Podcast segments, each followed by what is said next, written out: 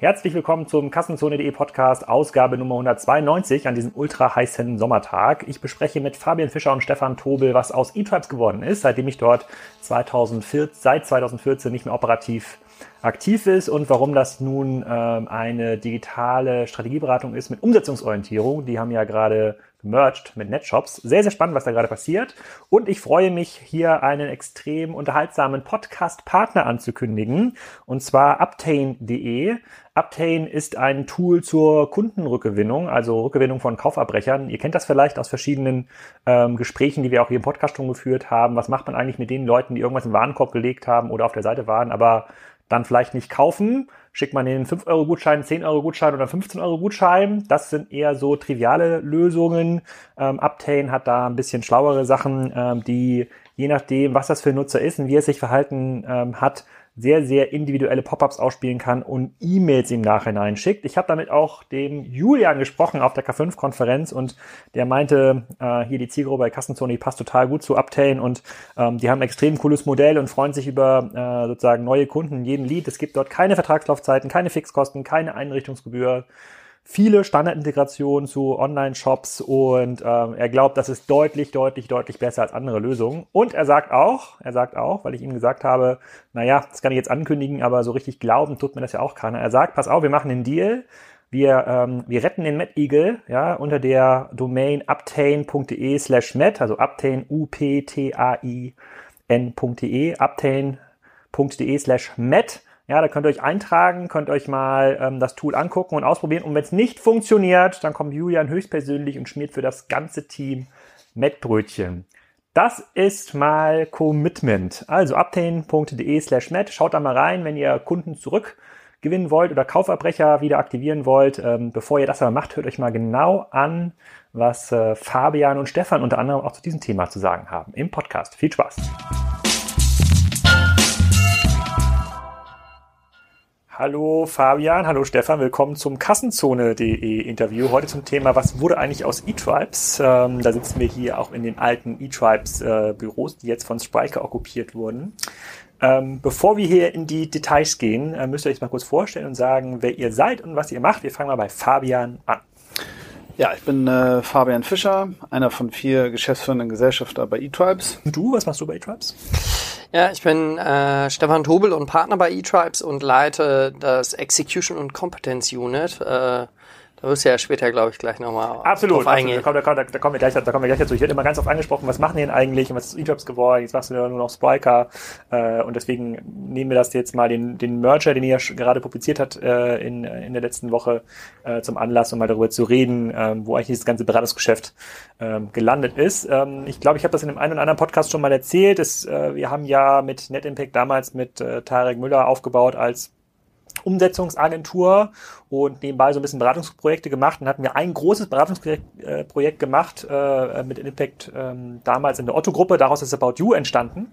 Äh, eigentlich unser erstes großes Inkubationsprojekt, kann man so, äh, kann man so sagen. Und da ist ja dann Tarek mit reingegangen in die, äh, in die Umsetzung. Hat sich ja bisher relativ gut ausgezahlt, wie man lesen konnte in der jüngsten Presse. Unicorn! Das erste Hamburger Unicorn.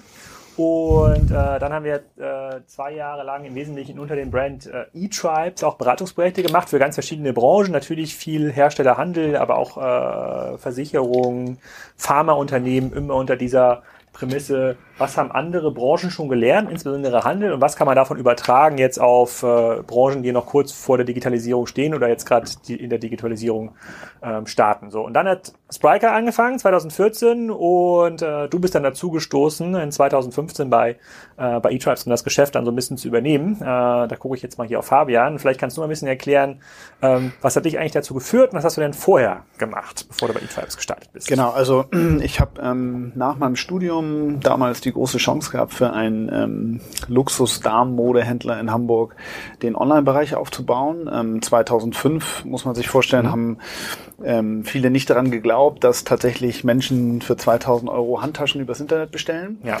Und ähm, ja, das habe ich dann knapp fünf Jahre gemacht, ähm, sehr erfolgreich gemacht. Ähm, wir waren am Ende ein Team von 30 Leuten, haben einen zweistelligen Millionenumsatz gemacht und ähm, ich habe sehr, sehr viel gelernt in der Zeit. Und bin dann, ähm, ja, hatte dann eine kleine Zwischenstation in der Schweiz, habe dort für ein Family Office gearbeitet, so ein paar Beteiligungen gemanagt. Das war mir aber irgendwie nicht unternehmerisch genug und dann bin ich nach einem halben Jahr zurückgekehrt und habe erstmal so Sachen, eigene Sachen gegründet. Also ganz unterschiedliche Dinge. Unter anderem auch eine Firma, die sich schon damals mit Beratung beschäftigt hat, ähm, vorwiegend E-Commerce-Beratung. Und so bin ich dann auch eines Tages mit sozusagen in die Fänge von Graf, Seebach und Müller gekommen und ähm, habe dann 2015, wir haben von nochmal nachgeguckt, wann genau das eigentlich war, also vor knapp drei Jahren, mein Beratungsgeschäft hier eingebracht, ähm, paar Mitarbeiter mitgebracht und ähm, ja, und seitdem versuchen wir das ähm, nach vorne zu treiben. Ähm, Genau, damals äh, war es eigentlich ein, vor allen Dingen ein Netzwerk an Digitalunternehmern und Experten, die genau. sozusagen. Das hatten wir unter eTribes Connect ja damals auch, glaube ich. Genau, eTribes Connect.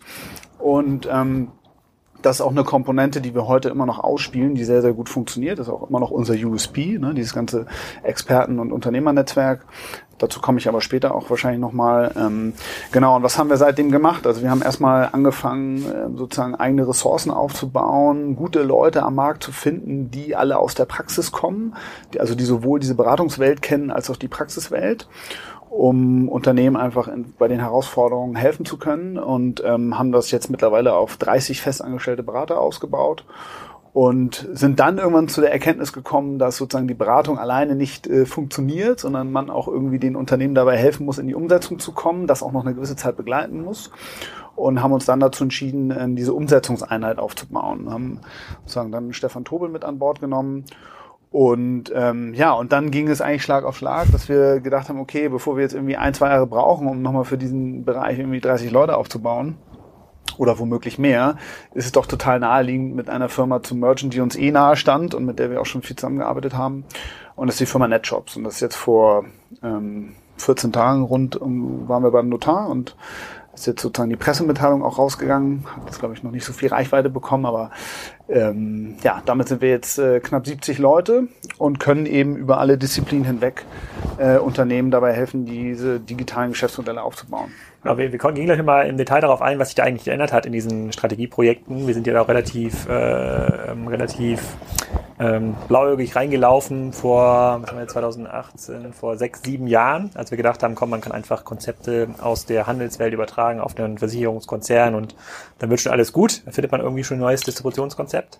Ähm, du hast ja eine ganze Zeit äh, About You begleitet. Vielleicht kannst du jetzt mal aus der anderen Sicht beschreiben, Stefan, ähm, wie hast du denn den Markt erlebt in, in den letzten Jahren? Also ähm, war es denn so einfach, äh, wie man von außen immer sagt, kann man so einfach ein großes E-Commerce-Unternehmen aufbauen oder muss man da auch pivotieren das ein oder andere Mal.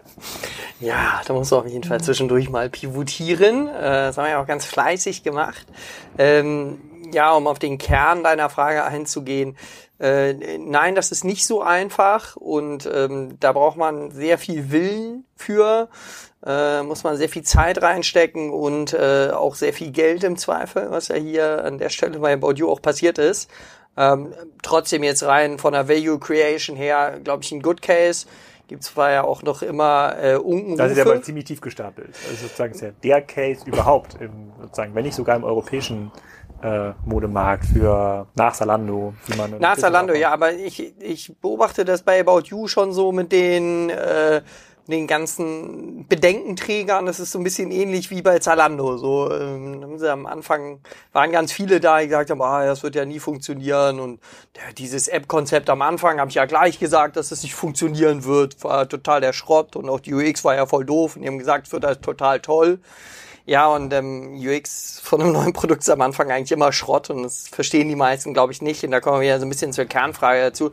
Ich glaube, viele denken so, ja, äh, Offline-Welt, ähm, dass dann auch die digitale Welt so ähnlich ist, dass man sagt, es ist wie Auto kaufen. So, ich entscheide mich dann irgendwann und dann kaufe ich es und dann habe ich so und werde damit glücklich und fahre es dann halt zehn Jahre lang.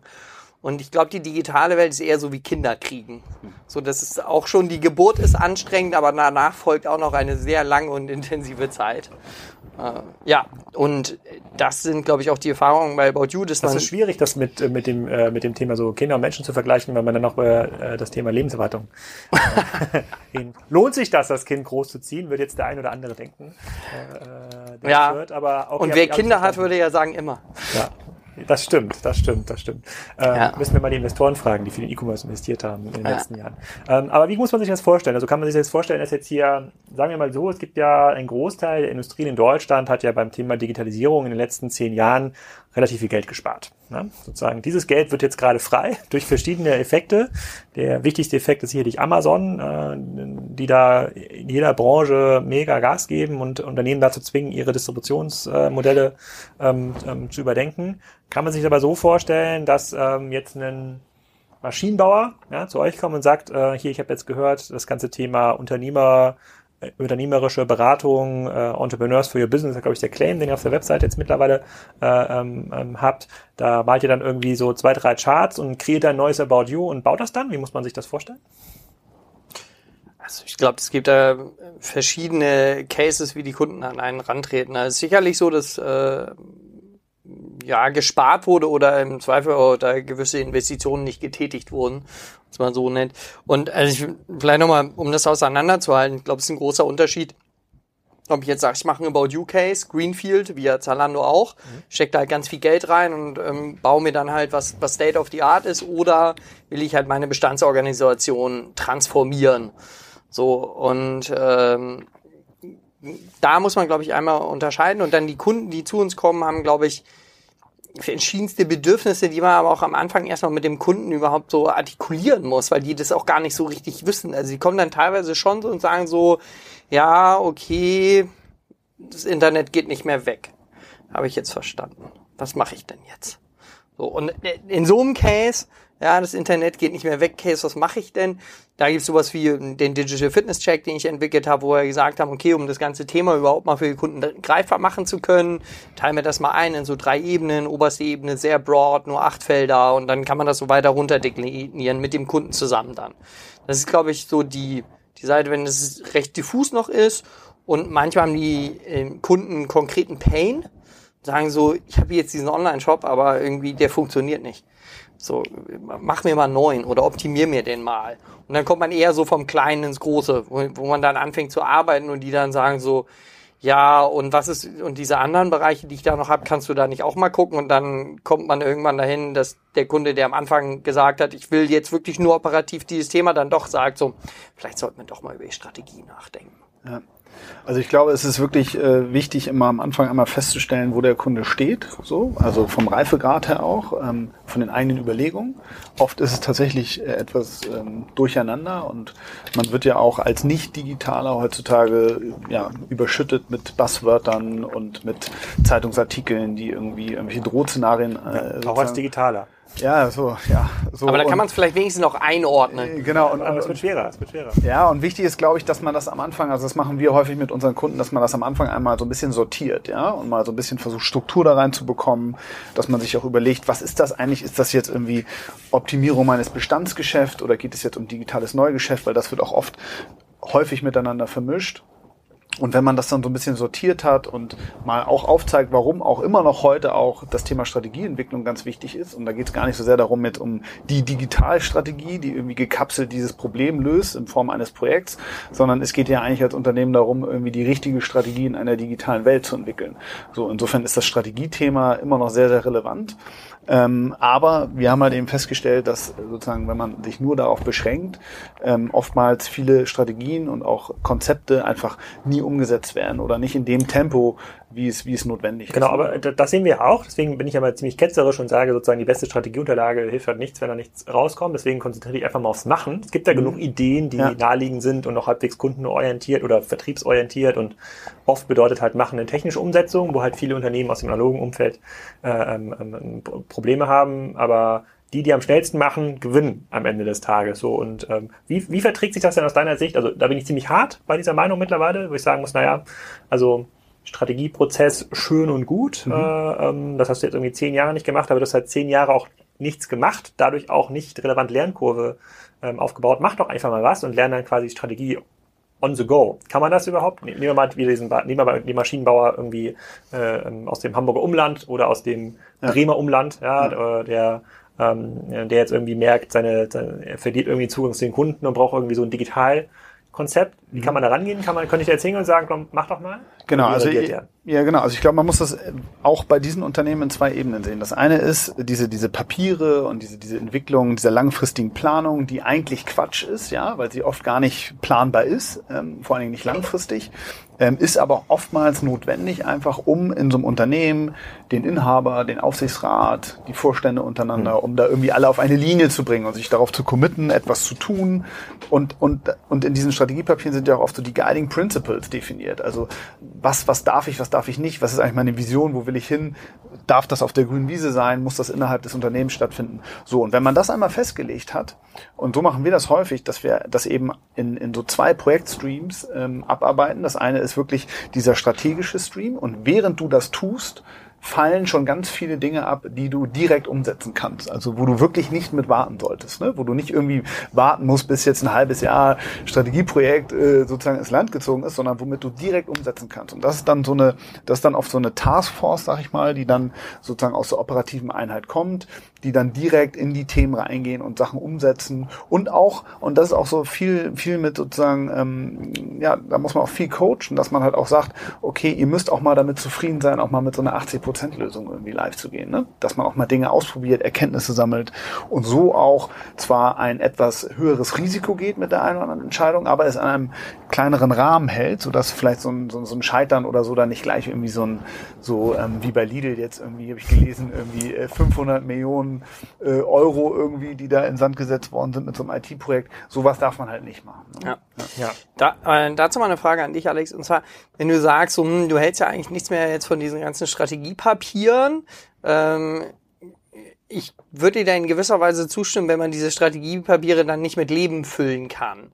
Aber du sagst einfach mal machen. Ich meine, ich muss ja schon wissen, in welche Richtung ich laufen will, ne? Sonst glaube ich vielleicht in die falsche. All, nein, sehe ich nicht so. Also das sehe ich deshalb ein bisschen anders, weil ich ähm, viele Unternehmen kennenlerne, auch aus verschiedenster Größe. Ähm, sicherlich die meisten schon im ähm, achtstelligen Umsatzbereich, äh, äh, mindestens, wenn nicht sogar deutlich zehnstellig, also mehrere Milliarden. Ähm, denen ist eigentlich schon klar, was ihnen fehlt. Also den, die warten irgendwie seit zwei Jahren auch auf die SAP-Projektumsetzung. Das geht ja nicht nur Lidl so, das geht ja den meisten so, die in irgendeinem SAP-Refactoring stecken. Und da sehe ich halt, naja, Projekte, die länger dauern als zwei Jahre, sind gescheitert. Ja, das muss man ja. einfach sofort stoppen. Da gibt's ja. gibt's nichts mehr zu warten. Ja, das ist sozusagen, das ist, das ist, das ist größerer Fail ist eigentlich heute nicht mehr äh, äh sozusagen gar nicht mehr möglich, als diese nichts da live zu bringen, weil dann alle Sachen, die ja kundenorientiert sind, sind meistens nachgelagert. Manchmal ist das so technisch im E-Commerce. Wir wollen irgendwie Marktplatzfähigkeiten aufbauen. Wir wollen irgendwie für den neuen, neuen Markt aufbauen. Für äh, im Ausland können wir jetzt aber nicht machen, weil wir müssen auf irgendwas warten. Ähm, und ähm, wenn ich als Organisation das nicht schaffe zu enablen, ähm, stehe ich natürlich deutlich hinten an, hinter so einem Amazon und Co. Und ähm, wenn ich das sehe, dann sehe ich aber auch relativ viele Leute, die sehr genau wissen, was passieren muss, damit man dann Zalando und About You auch wieder äh, so ein bisschen hinterherrennen kann ähm, oder dann dem Amazon oder dem Tesla oder irg irgendeinem anderen und dann sagen, okay, wenn euch das schon klar ist, ne, wenn ihr die Leute habt im Unternehmen, die schon wissen, was passieren soll, dann lasst doch die so gut wie möglich, so schnell wie möglich enablen, das auch zu tun und in diesem Umsetzungsprozess zu lernen. Ja. Was dann parallel dazu kommt, da gebe ich dir vollkommen recht, wir haben natürlich auch mit vielen Unternehmen zu tun, insbesondere Unternehmen, die aus der Handelswelt kommen, die haben dann parallel noch ein Geschäftsmodellproblem. Ja, die sagen Klar. dann, ja, ja Mist, äh, Handel gibt's ja wahrscheinlich nach vorne nicht. Das ist auch ja. meine These, die ich hart vertrete. Ich sage, aus dem Handelsgeschäft selber, aus dem Rohertrag 1 äh, wird man nicht mehr leben können in Zukunft. Ne? Egal, egal in welcher Branche. Es wird auch dem Baustoffgroßhändler so gehen irgendwann. Und wenn das dazu kommt, dann kann man natürlich sagen, okay, ich mache jetzt hier ich handle irgendwie mit, keine Ahnung, Gartengeräten. Äh, jetzt kann ich hier die geilste Mobile-App bauen, aber wenn ich mit dem Verkauf von Gartengeräten kein Geld mehr verdienen kann, dann sollte ich mir mal überlegen, was das alternative Geschäftsmodell ist. Aber die meisten Unternehmen, die ich kennenlerne, sind eigentlich in einem relativ stabilen Business-Umfeld noch unterwegs und denen fehlt halt eigentlich dieser operative Esprit und deren größtes Problem ist nicht Strategie, deren größtes Problem ist Personal. Sagen ja, okay, äh, Alex, habe ich alles verstanden, ähm, aber du, ich habe ich hab gar keinen CTO. Oder ich habe gar keinen Chief of Product. Deswegen ja. bin ich da so, Deswegen bin ich da, äh, ähm, also ich verstehe das, dass eine Strategieunterlagenerstellung auch immer so ein, ein Lernprozess ist, wo man dann alle, alle Unternehmen an den Tisch bekommt und man hat eine gemeinsame Unterlage, auf die man sich irgendwie auf die man sich committen kann. Wenn ich aber sehe, wie groß die Herausforderungen eigentlich sind, äh, äh, marktseitig, dann, dann bin ich da mal sehr ungeduldig, wenn ich so einen Prozess irgendwie sehe.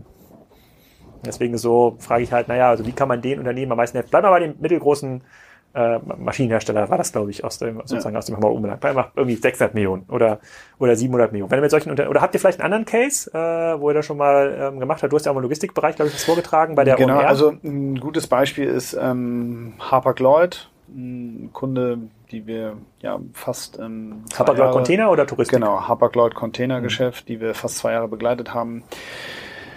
Ja, da ist es halt auch so, da äh, Aktiengesellschaft äh, mit, mit Kühne, dem größten Aktionär, glaube ich, ähm, der sozusagen nicht nur Aktionär ist, sondern auch Kunde des Unternehmens ist mit, mit Kühne und Nagel, ähm, wo sozusagen viele Entscheidungen, unglaublich viele Schleifen ähm, bedürfen. Ähm, und da geht es gar nicht anders, als dass man irgendwie für die, die Freigabe von Budgets und die Planung halt irgendwie auch entsprechend ähm, Strategiepapiere erstellt.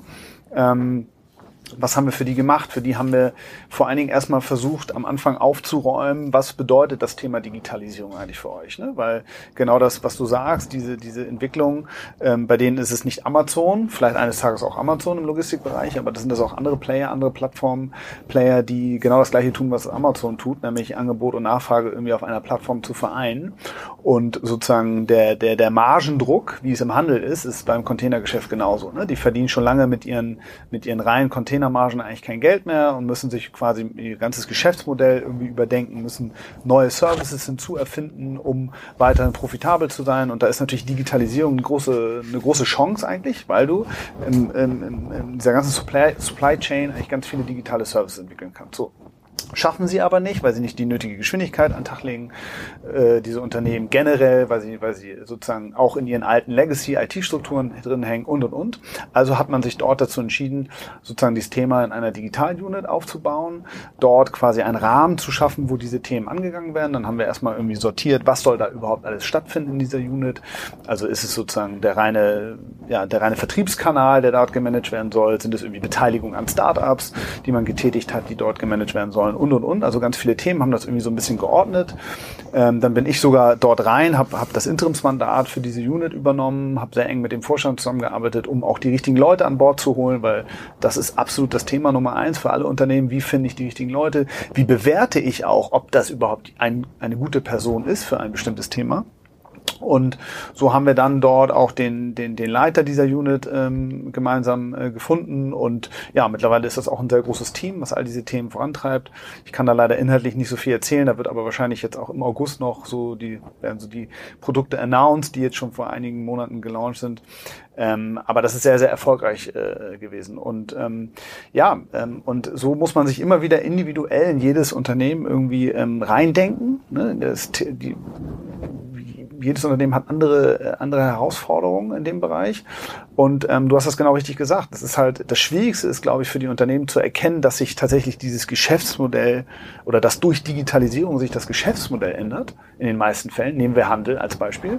Dass halt viele Firmen obsolet werden dadurch. Ähm, und viele denken halt noch, naja, wenn ich irgendwie mein Handelsgeschäftsmodell digital abbilde, ne, durch einen Online-Shop zum Beispiel, dann bin ich digitalisiert. So, nur letztlich wird ja ähm, quasi, wenn, wenn du dir die Marge anguckst, dort langfristig ähm, kein Platz mehr für viele Händler sein. Und, ähm, und das zu verstehen und dort die richtigen, mutigen Maßnahmen zu treffen in die Zukunft, das ist wirklich äh, für viele ja, sehr, sehr schwer, verständlicherweise auch, wenn man seit 30 Jahren sehr erfolgreich mit seinem Geschäft ist. Und, und dafür ist auch in meinen Augen, also das Thema Strategie, wenn man dann auch sozusagen eine neue Vision kreiert, wohin ich eigentlich mein Unternehmen pivotieren möchte, zum Beispiel vom Hersteller, Händler zum vielleicht zum Softwareunternehmen haben wir einen Case begleitet. Ähm, äh, das, das sind schon, da ist schon das Thema Strategie sehr, sehr wichtig. Und trotzdem, ich gebe dir recht, das Thema Umsetzung muss vom ersten Tag an mit rein in die Köpfe. Ne? Aber, wie, also, aber ja. wie, wie nachhaltig glaube ich das denn? Ich meine, das, das, das pushe ich ja auch. Ich glaube auch, dass die meisten klassischen analogen Geschäftsmodelle durch Software-Geschäftsmodelle abgelöst mhm. werden. Handel ist ziemlich naheliegend, aber es wird auch anderen Modellen so gehen. Auch der Maschinenhersteller wird wahrscheinlich gut äh, substituiert werden können durch den chinesischen Maschinenhersteller. Das heißt, er braucht eine Art Service-Plattform, in der, keine Ahnung, Nachfolgeprodukte verkauft oder irgendwie Daten über im Bereich Landwirtschaft über das Feld bereitstellt, um dann irgendwie passendes Düngemittel zu verkaufen, das alles, alles irgendwie Software.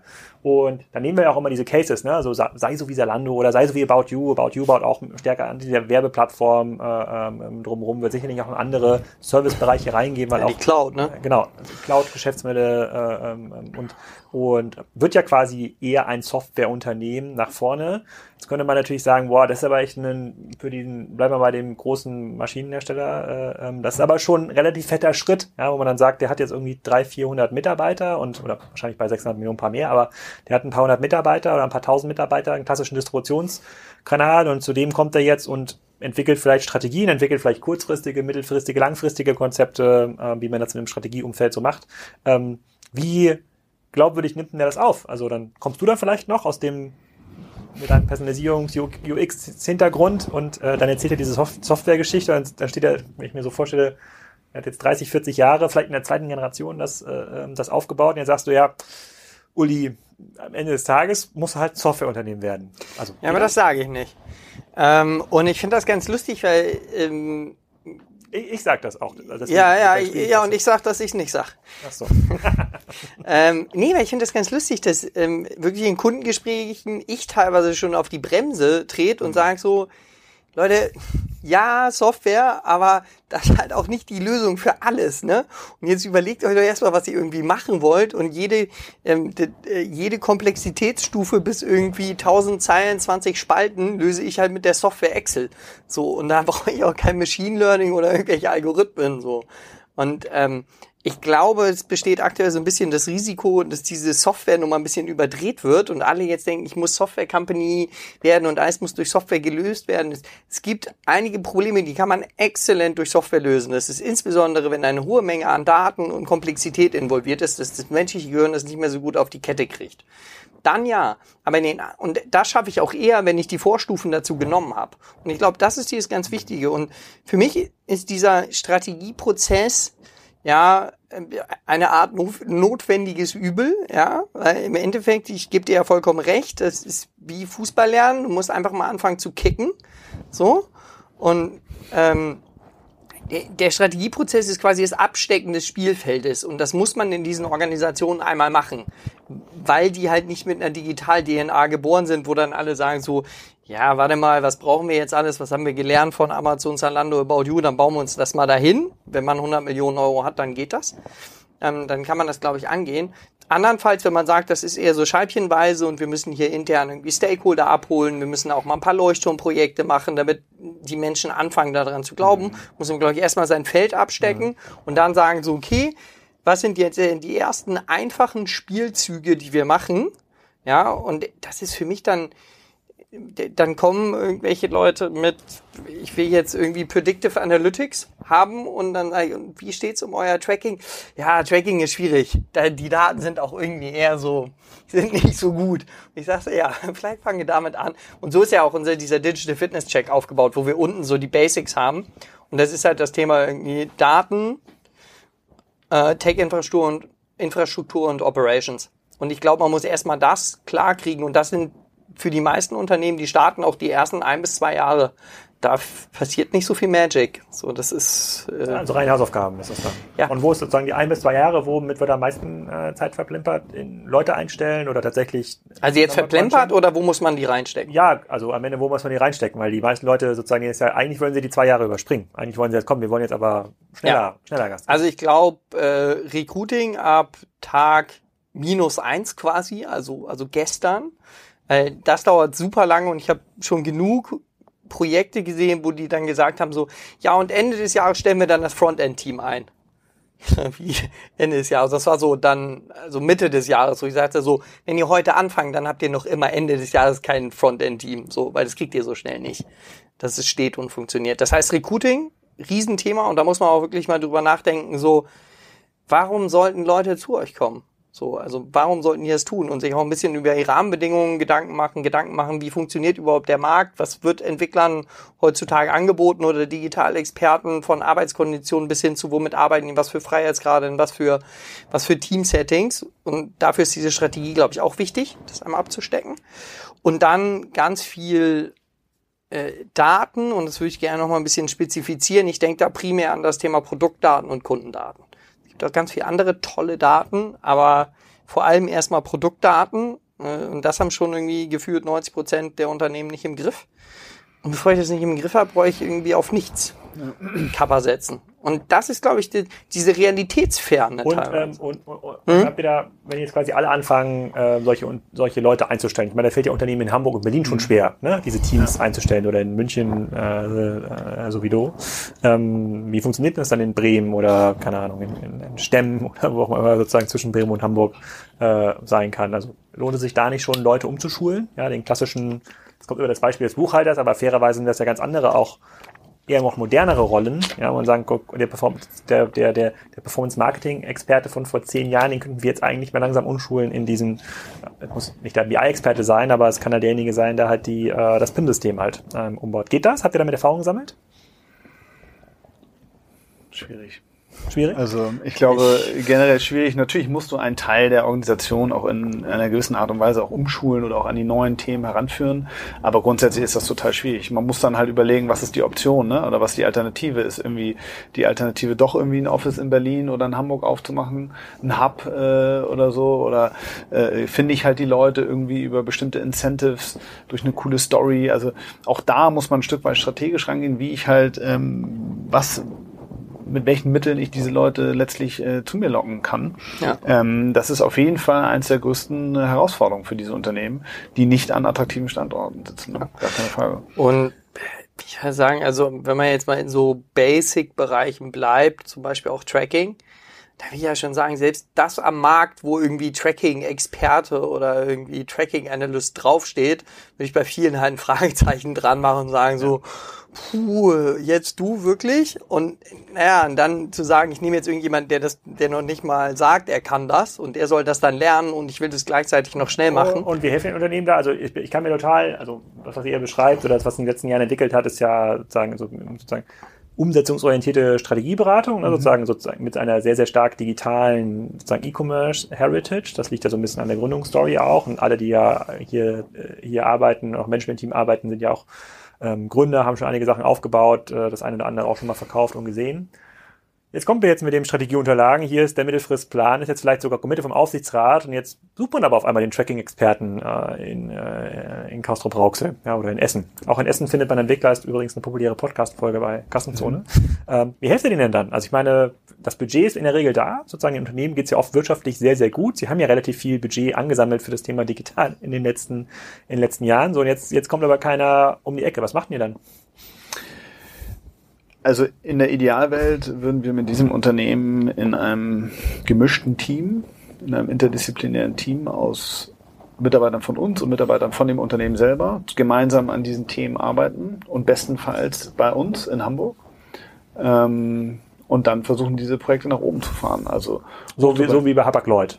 Genau, so ähm, gut. Die haben tatsächlich für, für diese Unit sich einen neuen Standort gesucht äh, in der Hafen City.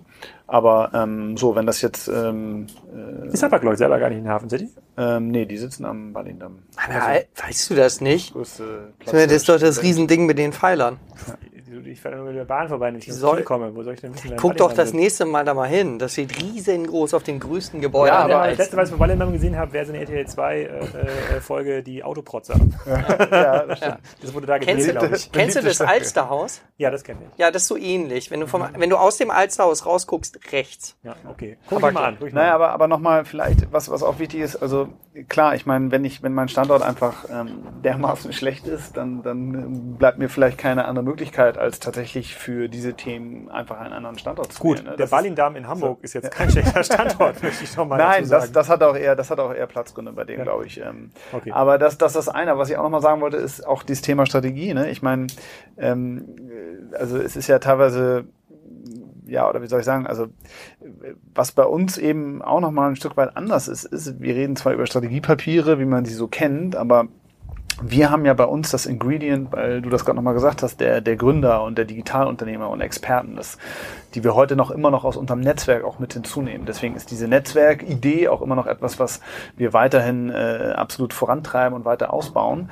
weil das uns auch massiv unterscheidet von anderen am Markt. Nicht? Also es, ich, in meinen Augen ist es teilweise echt hanebüchend oder, oder sehr unglaubwürdig auch, was da teilweise abgeliefert wird ähm, weil sozusagen das teilweise von Personen erstellt wird, die noch nie in ihrem Leben irgendwie Praxiserfahrung im digitalen Umfeld gesammelt haben. Ne? Also klar sind Berater-Frameworks und äh, sozusagen klassisches Vorgehen, Beratermethoden irgendwie wichtig, ja.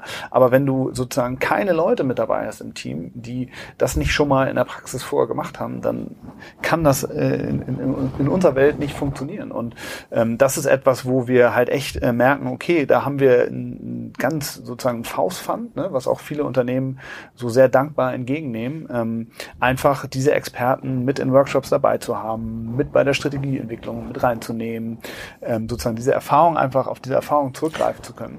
Und das nutzt du ja selber, ne? Sozusagen, ich spreche ja. ja selber gern mit Leuten wie dir oder auch Eric da vorne, die echt Ahnung haben, schon mal tausend Sachen gesehen haben und ja. auch kein Blatt vom Mund nehmen. Das hilft schon, ähm, das hilft genau. schon enorm. Was ich mich hier frage, ist, funktioniert das A für jede Unternehmensgröße? So, mhm. also ist das für, kann das auch irgendwie 15 Millionen sozusagen Euro Umsatzunternehmen machen und ist eigentlich jeder, jeder Branche das irgendwie gleich. Du hast ja gerade ein, Logistikunternehmen beschrieben, mhm. das ist ja schon ganz weit weg vom klassischen Handelsunternehmen, mhm. äh, fairerweise, aber würde man genauso vorgehen jetzt bei einem, äh, bei einem, bei einem Pharmahersteller oder bei einem äh, ähm, bei einem Versicherungsunternehmen, also sind die Konzepte, die Herangehensweisen eigentlich immer die gleichen? Also ich glaube, dass also in fast allen Branchen, die, bis ich, die, die ich bisher kennengelernt habe, sind die Herangehensweisen, Herangehensweisen eigentlich die gleichen. Der einzige Unterschied ist, dass die Branchen selber halt teilweise noch nicht so weit entwickelt sind. Nicht? So, dass halt viele Entwicklungen, die wir jetzt aus dem, aus dem B2C, Fashion-Umfeld kennen, einfach in manchen Branchen noch gar nicht so weit fortgeschritten sind. Ne? Nehmen wir mal den Schraubenhandel oder so. Da, da gibt zwar auch Online-Shops schon und da wird auch drüber bestellt, aber da ist der ganze Digitalhandel noch nicht so weit äh, ausgereift wie jetzt im, im Modehandel. Und sind die Konzepte dann auch andere? Also wenn ihr heute Modehändler hey. beratet und denen diese Kurz-, Mittel-, Langfristplanung aufbaut, sind die Konzepte vergleichbar mit denen für den Schraubenhändler? Ja, sind sehr vergleichbar. Ja, Natürlich mit ja. anderen Inhalten. Allerdings sind die Entwicklungen in meinen Augen, die dort stattfinden, finden in einer viel höheren Geschwindigkeit statt. Also wenn Beim Fashion, Modehändler. Nee, wenn, wenn Fashion irgendwie zehn Jahre gebraucht hat, um sozusagen mit all den Dingen irgendwie im Netz angekommen, natürlich auch der Technologie geschuldet, die dahinter, mhm. die dahinter steht, dann ist sozusagen der B2B-Schraubenhandel ähm, dort finden diese Entwicklungen gerade aktuell in meinen Augen sehr, sehr schnell statt. Also, Auf der anderen Seite sind es, es sind andere inhaltliche Themen. Also man spricht schon auf der einen Seite über die gleichen Themen, aber man merkt ganz klar, dass die Branchen halt in anderen Lebenszyklen sind. Ne? Also wenn ich mich mit Fashion und Lifestyle unterhalte, da wollen die Leute mit mir über CRM und Personalisierung sprechen. Wenn ich im B2B-Industrieumfeld äh, unterwegs bin, da fragen die mich halt nach äh, Produktdaten und Tracking und wie macht man das denn jetzt überhaupt und wie digitalisiere ich meinen Vertrieb solche Themen. Also mhm. das ist schon nochmal vom Themenfeld her was ganz anderes. Die Lösungen sind, glaube ich, dann am Ende ähnlich. Aber das ist halt auch dieses, man muss sich da so, ja, ich esse immer so Sprosse für Stro Sprosse zur digitalen Exzellenz. Ja. Und die Sprossen sind halt andere, die man dann gerade nimmt. Aber meine These wäre ja, dass der das B2B-Unternehmen, mhm. ja nehmen wir mal irgendwie den Schraubenhersteller oder vielleicht irgendwie einen anderen Maschinenlieferanten für große Druckmaschinen, dass der eben ja nicht die Zeit hat wie der, äh, wie der Fashionhersteller und das habe ich früher mal gedacht. Früher habe ich gedacht, der muss die gleiche, die gleiche Lernkurve durchlaufen. Ja, muss auch erstmal so ein bisschen E-Commerce-Erfahrung sammeln, dann wird dann ein Teil des Umsatzes in Direktvertrieb gehen und dann fängt er an, über Softwarelösungen nachzudenken. Aber eigentlich sind die ja schon stark aus einem sehr, sehr, sehr, sehr, sehr personalisiertem Umfeld kommen die heraus. Ja, die haben ja schon ein, ein personalisiertes Angebot äh, draußen. Die haben ja in der Regel nur so 500 Kunden, 1000 Kunden, 10.000 Kunden, weil jeder Kunde eigentlich ein anderes Angebot bekommt, andere Preise äh, ähm, auch teilweise. Mhm. Und die müssen eigentlich schon überspringen. Und denen, hat's eigentlich, denen fällt es eigentlich noch schwerer als dem Modeunternehmen, was vielleicht schon 20 Prozent Online-Anteil hat. Die haben vielleicht schon E-Commerce-Team, die haben schon ein bisschen Expertise. Und die, der Schraubenhersteller oder der Maschinenhersteller kommt eigentlich noch von null Euro Online-Umsatz, muss aber eigentlich relativ zügig auf das Niveau des Modeherstellers kommen. Ja. So. Siehst du das ähnlich oder seht ihr das ganz anders? Ähm, mit der Zügigkeit, ich glaube, er muss zügiger dahin kommen. Das glaube ich schon, weil das akzeleriert sich halt alles. Wir wissen Entwicklungsgeschwindigkeiten und so weiter. Ähm, äh, Maslow-Prinzip etc. Ähm, aber ich glaube schon noch, dass er auch so Stufen durchlaufen Ja. muss. Also ich glaube, du wirst da nicht so Quantensprünge haben. Ich glaube nicht, dass das funktionieren wird, gerade wenn du es intern machen willst. Du kannst vielleicht so zwei Stufen auf einmal nehmen. ne? Das- Das mag möglich sein, auch einfach, dass die Branche an sich, die Digitalbranche ist ja äh, ein bisschen erwachsener geworden. Ähm, da gibt es sicherlich äh, so Angebote, also ich weiß jetzt auch nicht, ich glaube vor fünf Jahren so jemand zu finden wie E-Tribes wäre schwer gewesen und da waren auch die großen Managementberatungen auch noch nicht auf dem Thema drauf. So, da kann man sicherlich gucken, dass man da Geschwindigkeit bekommt, aber dann muss der, glaube ich, auch rangehen und darf jetzt nicht sagen, so, ich heb jetzt das, ich bohre jetzt das ganz, ganz dicke Brett und mache jetzt von 0 auf 100, sondern der muss sich dann vielleicht auch mal überlegen, so, okay, ich mache jetzt erstmal irgendwie so eine App für meine Außendienstmitarbeiter, womit die ihre größten drei Painpoints irgendwie mal regeln können. Ja, oder hier äh, DS, DSVGO oder Ja. die Ja, App für den DOI. Ja. Also haben wir mit, äh, mit einem Kunden zusammen so eine App entwickelt, damit die DOIs einsammeln können, weil die auf einmal gar nicht mehr mit ihren Kunden kommunizieren durften. DOIs, was ist das? ja. Double Double Opt-in. riesiges Thema im B2B-Umfeld jetzt mit der neuen Datenschutzverordnung, weil die de facto eigentlich mit ihren Kunden gar nicht mehr kommunizieren dürften, ohne diesen DOI. Und ähm, ja, und deswegen, genau, das ist zum Beispiel ein gutes Beispiel, ne? dass man dann sozusagen eine Einf da war ein Problem und dann hat man eine einfache Lösung, mobil, eine mobile App entwickelt, wo der Außendienstmitarbeiter das halt vor Ort beim Kunden irgendwie einsammeln kann und da so und, und das das betrifft eigentlich jeden Außendienst da draußen so und ähm, ja, also ich glaube auch, du musst gewisse Stufen einfach nehmen, einfach auch, um damit die Leute auch hinterherkommen. Ähm, das ist auch das, was wir oft haben in Meetings, dass es dann heißt, ja, was ist denn irgendwie mit, mit, mit künstlicher Intelligenz oder, oder Predictive Analytics oder so. Und wir sagen, Leute, wir wären froh, wenn wir hier irgendwie mal Produktdaten hätten, ja, und so. Ja. Äh, und, und man muss halt einfach gewisse Basics erstmal machen und erstmal tun und daran auch ran, ne? das ist auch Arbeit. Und dann kann man auch über so fancy Kram reden, sag ich mal. Also das ist so, manches, du kannst da nicht jeden Schritt überspringen. Mhm. Was sind die, meist, die meisten Kunden, die ihr so trefft? Ähm, äh, was ist der Trigger? Ist der Trigger Angst vor Amazon oder ist der Trigger Ambition, weil sie jetzt herausgefunden haben, Digitalisierung, Kundenzugang ist wichtig? Also der größte Trigger von denen aus, also wir versuchen natürlich nicht mit dieser Angstkeule unterwegs zu sein, weil wir sehen auch tatsächlich äh, durch die Digitalisierung für viele Branchen und Unternehmen auch Chancen. So, das ist so und das ist auch das, was wir, woran wir glauben. Ähm, wenn die Unternehmen sich zu uns bewegen, muss man fairerweise sagen, es ist oft der Druck, ne? dass einfach dann Druck entsteht durch Margen, äh, geschmälerte Margen, dass denen die Ergebnisse wegbrechen, dass die merken, dass irgendwie neue Player, neue, ne- neuer Wettbewerb entsteht durch, durch, durch Startups, die irgendwie Geschäft wegnehmen, merkbar, dass sich die Geschäftsmodelllogik ändert, dass man äh, eine Preistransparenz am Markt auf einmal hat, die, die irgendwie das äh, nicht so cool kommt.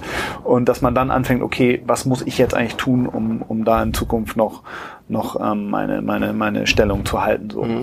Ähm, das ist eigentlich so von den Unternehmen aus, würde ich sagen, der, der größte Punkt, dann mit uns Kontakt aufzunehmen. Ja. Ich würde sagen, vielleicht 80-20 oder so. 80 Also- Angst, 20 Ambition? Ja. Ja. Und ich finde es ja auch ganz spannend, weil du fragst, es gibt gibt's da Unterschiede bei den Unternehmen, Größe oder, oder was auch immer.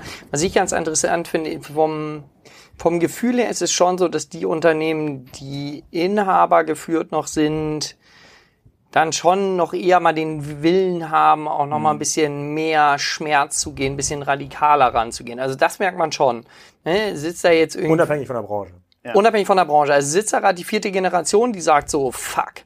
Ich glaube, wir haben echt ein Problem für unser Family-Business und wir stehen dafür ein. Und ja, wenn wir jetzt irgendwie Schmerz in Kauf nehmen müssen, dann machen wir das. Und das ist halt was anderes, als wenn da ein Manager sitzt, der sagt so, ich muss da jetzt irgendwie von 7% auf 10% Online-Anteil kommen. So, das, das muss ich jetzt irgendwie schaffen. Und da brauchen wir jetzt mal ein paar Maßnahmen. Das Also würde ich schon sagen, genau, oder? Das macht uns eigentlich auch mehr Spaß. Also, ähm, also macht uns alles Spaß, aber ich glaube, wenn man so den Inhaber, den Unternehmer vor sich sitzen hat, der auch sozusagen bereit ist, ein vielleicht ein Tick größeres unternehmerisches Risiko auch mit solchen mutigen Entscheidungen in Kauf zu nehmen, das ist schon, das ist definitiv spannender, ne? als jemand, der sozusagen sehr darauf bedacht ist, auch ähm, was, was bedeutet das letztlich für meine Person, wie viel Risiko will ich hier eigentlich gehen und was wird von mir gefordert und, und sind es am Ende nur ein, zwei Prozent irgendwie, ne, so, weil ich dann eh vielleicht irgendwie wieder die Company wechsle oder so, das ist dann schon manchmal ähm, etwas schwieriger, da so, ein- so, ein- so einen Horizont aufzureißen. Ähm, aber ja, letztlich ist, ist sozusagen ähm, genau beides spannend. Wie entwickelt sich denn dieses Beratungsgeschäft dann weiter? Ihr habt jetzt gerade gerade beschrieben von der, von sozusagen dem reinen Strategieteil, mhm. so, also zusammen irgendwie Sparringspartner sein, auch als Unternehmer, hin jetzt auch in die Umsetzungsbegleitung. Da wäre der nächste logische Schritt, wenn ich mir überlege, wenn ich so ein, der Maschinenbauer bin oder so ein Logistikunternehmen, dann will ich, und es ist schwer, es gute Leute zu finden, dann lass uns doch was gemeinsam gründen. Ja, dann wird man so ein bisschen Corporate Incubator äh, ja. am, am, Ende des Tages. Ist das so eine Reise, wo es irgendwie hingehen kann? Ähm, oder sagt ihr, nee, es macht gar keinen Sinn, sich da in das Risiko des Kunden einzumischen? Also den Auftrag zu bekommen, so etwas für einen Kunden zu bauen, ist das, was wir am liebsten machen. Das haben wir auch in der Vergangenheit schon sehr erfolgreich ein paar Mal gemacht. Der erste Case ist ja eigentlich sozusagen About das you, stimmt, das Unicorn. stimmt. Ja. Ähm, aber auch schon so, aber es ist aber auch schon für, für Firmen wie wie wie Guna und Ja und, und andere Firmen aktuell aus dem B2B-Umfeld, für die wir das machen. Also das sind schon die Projekte, die wir am liebsten machen dieses Corporate Venturing, aber als Service. Also wir würden nicht wie andere Beratungen ähm, sozusagen sagen, jetzt äh, wir, wir, wir beteiligen uns daran oder wir wollen gemeinsam. Aber warum nicht? Sind noch eure Ideen? Warum dann glaubt ihr nicht daran? Ist das nicht äh, Doch, wir glauben daran, aber wir glauben nicht an dieses Modell. Also das ist sozusagen in unseren Augen funktioniert das nicht. Da sind zu viele Interessenskonflikte und und ähm, äh, was äh, was hat auch das Unternehmen davon, wenn das gut läuft? Also äh, dann ist es. Äh, wir sehen uns ja auch als Kickstarter, also sowohl in, ich sag mal, Strategieprojekten, Exakt, ja. wo wir dann sagen, wir gehen mit rein in die Umsetzung. Ja, also mein höchstes Anliegen ist, ich habe halt keinen Bock, dass ihr jetzt irgendwie diese Präsentation nehmt, die gebt ihr jetzt irgendwie vier Beratungen so. Dann ist es irgendwie ein bisschen irgendjemand delivert dann da nicht, man kann sich nicht einigen und am Ende passiert da gar nichts. So, da möchte ich lieber von Anfang an sagen, so komm, wir gehen mit euch da rein, mit eurem Commitment, dass ihr auch sagt, so was wollt ihr da überhaupt intern auch aufbauen. Wir helfen euch Geschwindigkeit zu bekommen über Ressourcen, zu denen wir Zugang haben, sowohl unsere eigenen Mitarbeiter, gegebenenfalls auch aus dem Netzwerk. Hm. So, und dann arbeiten wir aber auch gemeinsam hart daran, dass ihr wirklich hier rauf rekrutiert. Und die Kunden sind dann schon teilweise so und sagen so, Stefan, das glaube ich dir aber nicht so. Ich meine, das ist doch überhaupt nicht in eurem Interesse und auch die Mitarbeiter, die wollt ihr doch selber. Also zum einen, da gibt es den großen Unterschied aus meiner Sicht, dass es gibt die Mitarbeiter, die haben halt Bock auf so Agenturen, Beratungen, möchten das machen. Die kriegst du schwierig in so Corporate-Sachen rein und dann hast du wiederum auch die Mitarbeiter, die, die wollen halt in einem Corporate arbeiten, die wollen an einer Sache arbeiten, die kriegst du nicht in Agenturen und Beratung rein, deshalb ist das, glaube ich, kein Issue. Plus, wir sagen halt auch, von, von dem, was wir vorhaben. Wir wollen ja, unsere Mission ist ja, dass wir Unternehmen helfen, in der digitalen Welt erfolgreich zu sein. So. Und das wird nur funktionieren, wenn die internen Kompetenzen aufbauen. Ja. Und das ist unsere Mission und da stehen wir zu. Und für uns, wenn die alle happy sind, ich meine, das ist die beste Werbung, dann kommen halt andere zu uns und sagen, baut mit uns was auf. Also uns wird bestimmt nicht langweilig. Genau, und dieses so Skin in the Game, ne, wie, wie es einige Beratungen pitchen. Also ich meine, was wir gerne machen und worauf wir uns auch einlassen, ist, dass man irgendwie sagt, man irgendwie eine, ein Teil der Fee ist irgendwie performanceabhängig. Ne? Das, das können wir gerne machen. Aber wir haben kein Interesse, irgendwie Equity zu scheren mit dem Unternehmen. Ja, also ich kenne ich kenn das ja auch noch. Wir hatten ja auch bei der Net Impact Zeit damals das eine oder andere Joint Venture und das ja. war mal sozusagen mit großen schwenkenden Fahnen auf sozusagen Vorstand Vorstandsebene verabschiedet und eigentlich sozusagen ab der vierten Woche sozusagen laufen die Interessenskonflikten so hart auseinander. Ist alles, äh, geht alles den, den Bach runter, obwohl es eigentlich immer mit guten Interessen Start. Deswegen glaube ich da auch nicht so dran. Mhm. Ähm, ihr seid jetzt sozusagen auf, ihr habt jetzt so 70 Leute, glaube ich, in Summe, so Hälfte mhm. Beratung, Hälfte Umsetzung. Ja. Wahrscheinlich geht der Ende des Jahres so Richtung 100 Leute. Was mhm. mich jetzt letzte Frage noch interessieren würde, jetzt sozusagen haben wir ja diese Zalando-Story, wurde jetzt seit über zehn Jahren im Markt erzählt, ne? sei so wie Zalando, sozusagen baut Technologiekompetenz auf. Ich glaube, About You ist immer noch eine Story, auf jeden Fall im Fashion-Bereich. Äh, ähm, ähm, Gibt es andere Blueprints, die sich mittlerweile rausgebildet haben, weltweit oder im internationalen Markt, wo man sagt so, hm, da müsste man mal genauer drauf schauen. Das sind irgendwie Konzepte, Herangehensweisen, Geschäftsmodelle, von denen man sich eine ganze Menge abschauen kann? Gibt es da irgendwie neuere Beispiele oder mhm. sind es immer, ist es quasi immer noch das Rocket beeinflusste Umfeld, was am Ende des Tages Zalando ähm, darstellt und hier in Hamburg ist es dann About You als sozusagen jüngstes Unicorn? Also vielleicht kriege ich es auch nicht mit, aber wen ich relativ wenig besprochen finde, ist MyTaxi. Mhm. Ich finde MyTaxi total geil. Also die, die, die Idee ist einfach 1A, ne? es ist pure Disruption. Und vor allem, die Jungs sind halt seit Jahren da dran, das wirklich immer geiler zu machen. Und ich gehe halt irgendwie, jeden Monat entdecke ich ein neues Feature. Das wäre was für ein Kassenzone-Podcast, sagst du? Ja, solltest du echt mal machen. Ich finde es toll. Und es sind Hamburger und es ist, ja. und auch Dev-mäßig super geil. Das ist total die eingeschworene Truppe und also da kommt das, glaube ich, auch her. Die, die leben auch für ihr Produkt. Und ich, ich finde das richtig geil. Also ich würde sagen, MyTaxi. Ja, also ich finde es auch ein geiler Case, der, den ich auch selber stark nutze. Ich glaube aber, dass die auch, wenn die sozusagen nicht, ich glaube Daimler hat das ja immer mal gekauft oder, oder, oder ja. Großteil gekauft. Ich glaube, wenn die diesen Schritt nicht gegangen wären, also so von der Außenperspektive ist, glaube ich, hätte man auch viel ambitionierter sowas noch äh, weiterentwickeln können. Ne? Also ich glaube, das beschränkt sich nur auf Deutschland und Nö, nö, nö, nö. Okay, die sind also, global unterwegs. Weiß ich nicht, habe ich zu wenig Infos, aber weil ich vorhin von dem Logistikthema gesprochen habe. Ich werde sie mal einladen. Ich werde sie mal einladen. Okay, wir das gleich mal. Ich also glaube, hier Marc Berg ist da jetzt, glaube ich, auch CEO geworden. Ja, ne? Ja. Ein kleiner. Ja. Ähm, aber weil ich vorhin vom Logistikbereich gesprochen habe, also zum Beispiel so eine Firma wie Flexport aus den USA, ne, die irgendwie extrem schnell wachsen als Plattform, also als Digital Freight Forwarder, die sozusagen so Speditionsunternehmen komplett, also die ganzen Services digital abbilden, die sozusagen sich als erste Zielgruppe die ganzen E-Commerce-Startups an der Westküste gesucht haben ähm, oder größeren E-Commerce-Unternehmen an der Westküste genommen haben, die sowieso schon gerne mit digitalen Anwendungen umgehen. Ähm, die wachsen extrem schnell und das ist wirklich so ein, so ein, so ein Ding, so das deutsche Pendant ist Freight Hub von den, von den Heilemann-Brüdern. Ähm, das sind so Dinge, das sind halt riesige Märkte und da ist auch noch nicht so ein Amazon so präsent. Ähm, wer weiß wann, aber äh, noch nicht so präsent, dass nicht, also da steckt auch, glaube ich, sehr, sehr viel Musik drin. Ja. Ja, extrem spannend. Also ich bin gespannt, wie sich das entwickelt. Äh, ich sitze jetzt mitten in der mitten in der Stadt ähm, gerade. Ich glaube, so ein kleines Teil, ein Teil des Teams sitzt ja auch noch hier in, den, äh, in dem Gebäude. Das heißt, da bleibe ich auch mal ein bisschen dran und schaue mir ja. das im Detail an, ähm, ob sich das nicht doch irgendwann so Richtung äh, Incubator, gemeinsamer Fonds entwickelt, weil der Druck einfach so groß wird. Deswegen ja. frage ich das. Also klar, ich habe auch große Angst immer vor Joint Venture Modellen, aber der Digitalisierungsdruck ist so groß, da wird es hier und da nochmal eine Abkürzung geben müssen. Ja. Da da ist vielleicht noch ein Punkt, weil es brennt, brennt mir die ganze Zeit noch so auf, auf der Zunge, ähm, weil du gefragt hattest, um, auch so Transformation, wie schnell schafft man das, äh, kein Personal, muss man nicht umschulen oder solche Themen. Also das hatte ich auch mit Nils in, ähm, auf Digitalkaufmann einmal schon mal besprochen, das Thema. Ähm, dass man ja auch überlegen kann, so wenn ich jetzt mein bestehendes Business habe, es gibt ja zwei Möglichkeiten, was ich mit meinen Profits mache, meinem Investitionsbudget für digital. Ich kann sagen, so ja, ich glaube dran, dass die Profits, die ich hier noch generiere, äh, groß genug sind, damit ich meine bestehende Organisation transformieren kann. Und ich will das auch. Ich kann ja aber auch sagen, wie zum Beispiel Energiekonzerne, die sagen so, das Ganze, was nicht erneuerbar ist, das ist halt irgendwie, das ist die, das ist der Bad Utility äh, Provider. Ähm, dass ich im Endeffekt sage, so, nee, das ist für mich nur eine Cash Cow und ich nehme halt wirklich das ganze Geld und baue mir in, in meiner Branche ein ähnliches Geschäftsmodell oder mhm. vielleicht auch noch stärker orientiert, beispielsweise Richtung Software auf.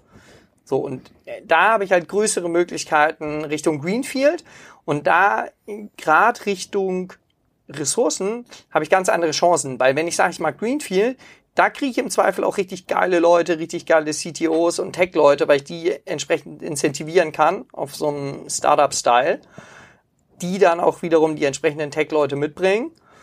Und da kann ich gegebenenfalls deutlich schneller äh, etwas aufbauen in meiner Branche.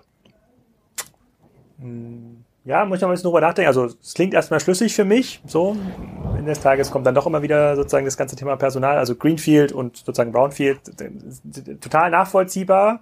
Frage ist, ob man das in ausreichend kurzer Zeit äh, hinbauen kann, weil sozusagen die Zeitachse ist das, was den meisten Leuten so ein bisschen auf der äh, sozusagen äh, auf der Seele brennt. Ja, die Frage ist, was transformiere ich schneller? Ne? Also eine 10.000 Mann Organisation in fünf Jahren, die es nicht schafft, in 14 Jahren SAP einzuführen.